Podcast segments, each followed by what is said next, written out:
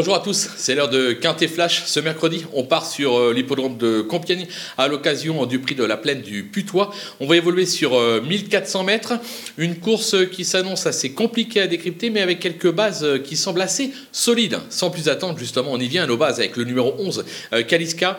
Elle est irréprochable cette année avec déjà deux accessites à ce niveau. Elle excelle sur la distance à ce poids. Elle ne devrait pas être loin de la vérité. Le numéro 2, Caviar qui n'a encore euh, jamais déçu. Elle vient de se placer à ce niveau euh, sur la distance en, ligne droite. Sur sa lancée, elle aussi peut ambitionner de jouer la gagne. Attention avec le numéro 12, Romanosa, euh, pas plus loin que 5 depuis ses débuts en 5 sorties. elle vient de se classer 5 à ce niveau en ligne droite. Je pense qu'une nouvelle fois, elle est capable de jouer un tout premier rôle dans cette épreuve. Les opposants avec le numéro 5, euh, Maria Amalia, qui affiche euh, une musique sans fausse note depuis euh, ses débuts, mais à un niveau moindre. Elle passe un test ici, mais je suis persuadé qu'elle est capable de rivaliser en pareille compagnie. On ne va pas la sous-estimer. Le numéro 3, The Lower, qui a gagné en roue libre sur ce parcours en juillet dernier en valeur 35,5. Alors aujourd'hui en 40, évidemment, ça se complique, mais je pense qu'il a encore un petit peu de marge et qu'il doit pouvoir conclure dans les 5 premiers. L'As Central Park West, sa forme est sûre et la distance est dans ses cordes,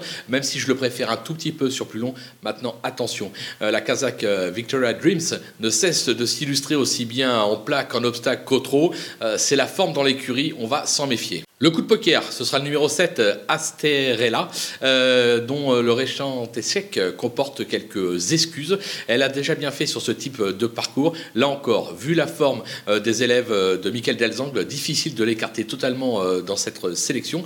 Je vais même vous l'avouer, moi j'y crois fortement. Les outsiders, bah, ils sont nombreux bien évidemment, avec le numéro 8, Al Hula, euh, qui s'est euh, illustré à ce niveau sur le sprint. Je crains que les 1400 mètres, euh, surtout à Compiègne, avec le final en montée, compliquent un petit peu la donne. Toutefois, attention, Freddy Head a prévenu, on oublie sa dernière course, elle devrait pouvoir rivaliser en pareille société. Je vais faire confiance à, Freddy Head, bien évidemment. Le numéro 13, My Kirkham, qui n'est pas tous les jours, mais qui vient de prouver qu'il était dans sa catégorie. Il est bien en valeur, lui aussi peut ambitionner une place. Le numéro 15, Bobushka. Euh, alors, elle a peu d'expérience, euh, mais euh, déjà un brin de qualité. même si elle, manque pardon, encore de métier, je pense qu'elle est capable de se révéler dans ce type d'épreuve. Elle peut faire afficher une cote, on va s'en méfier. Le numéro 4, Jan NC, qui visait trop dernièrement dans un groupe 3. Ce sera une première sur un parcours aussi court, mais en valeur pure. Elle doit pouvoir venir accrocher une petite place, même si elle a hérité d'un très mauvais numéro dans les stalles, raison pour laquelle je l'ai mise plus bas dans ma sélection. Le numéro 16, Zahir,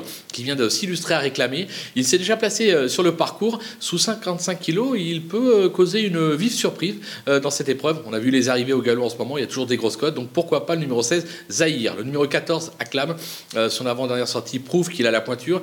La distance est plein dans ses cordes. Il doit pouvoir tirer son épingle du jeu. Ça fait partie vraiment des chevaux qui sont capables de venir accrocher une 3, 4, 5e place. Et on finit avec le numéro 6, Libertine, qui a tenté les groupes sans réussite par le passé. Certes, elle reste constante dans ses résultats, mais je trouve qu'elle manque de tranchant. Maintenant, elle est confiée à Christophe Saumillon, raison pour laquelle je ne peux pas totalement la barrer dans cette épreuve. Les délaissés, bah, il en reste plus que deux. Hein. C'est un gros risque parce qu'on n'en prend que deux. S'ils sont à l'arrivée, on passe un peu pour un idiot, mais c'est pas grave, on assume. Le numéro 9, Electrocop, euh, qui a toujours échoué en deux tentatives à ce niveau et effectue euh, sa rentrée pour l'occasion. On va attendre un petit peu plus tard. Et enfin, le numéro 10, euh, Tortola. la distance est dans ses cordes, mais au regard de son récent échec à réclamer, difficile de lui apporter mon aval dans cette épreuve, raison pour laquelle je l'élimine sans aucun regret. Voilà, on va se quitter. On va se donner rendez-vous demain pour un nouveau quintet. Ce sera jeudi sur les l'hippodrome de Longchamp et ce sera le retour aux commandes de Stéphanie Chastain. En attendant, on se quitte avec ma sélection et mes conseils de jeu.